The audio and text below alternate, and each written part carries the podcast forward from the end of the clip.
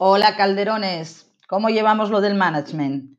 Soy Ana Prieto, profesora del IES Calderón de la Barca y este es el podcast Empresa para Cetáceos en el cual vamos a hacer un recorrido por la materia de economía de la empresa. Como hoy es el episodio 1, hoy toca explicar el concepto de empresa. ¿Qué es una empresa? Bueno, la definición más sencilla que nos podemos encontrar es que una empresa es una unidad básica de producción, una unidad económica de producción. Esa es la definición que nos proporciona la microeconomía y que es la más sencilla que nos podemos encontrar.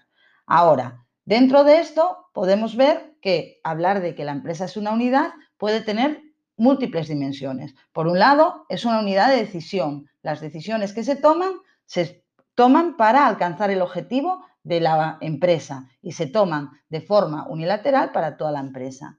Además, es una unidad financiera, es decir, la empresa obtiene recursos financieros que va a invertir teniendo en cuenta una visión general de la misma, de esa empresa.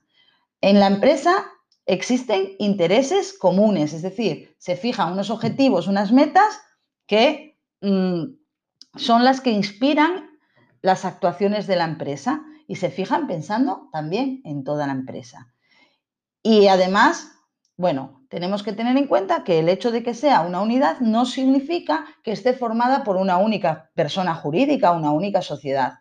Pueden estar formadas por varias sociedades diferentes que actúen coordinadamente como si fueran una única empresa. Por ejemplo, Inditex, ¿eh? que está formada por diversas sociedades, todos lo sabemos, y sin embargo la consideramos una única empresa. Y además también puede estar formada por más de un centro de trabajo, una, más de una unidad de explotación, ya que podemos encontrar que hay, pues, por ejemplo, en, en el tema de supermercados, el Alimerca, pues tenemos muchísimos Alimercas por todo Gijón y eso no nos hace pensar que son muchas empresas diferentes, sino que tenemos claro que es la misma empresa, la misma empresa funcionando de forma unitaria.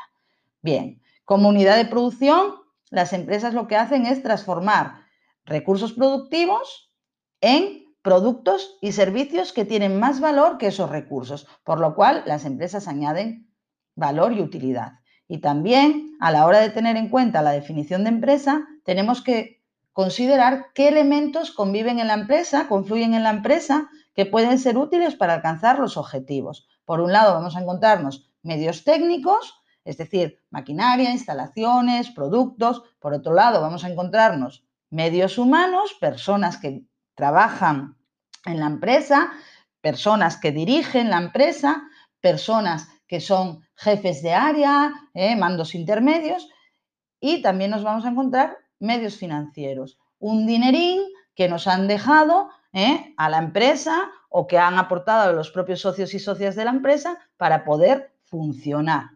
Vale, esos medios no están ahí tirados al azar, sino que esos medios van a estar organizados, están planificados, se ha pensado bien qué se necesita, se ha pensado bien cómo se van a combinar esos medios y van a estar dirigidos a alcanzar un fin.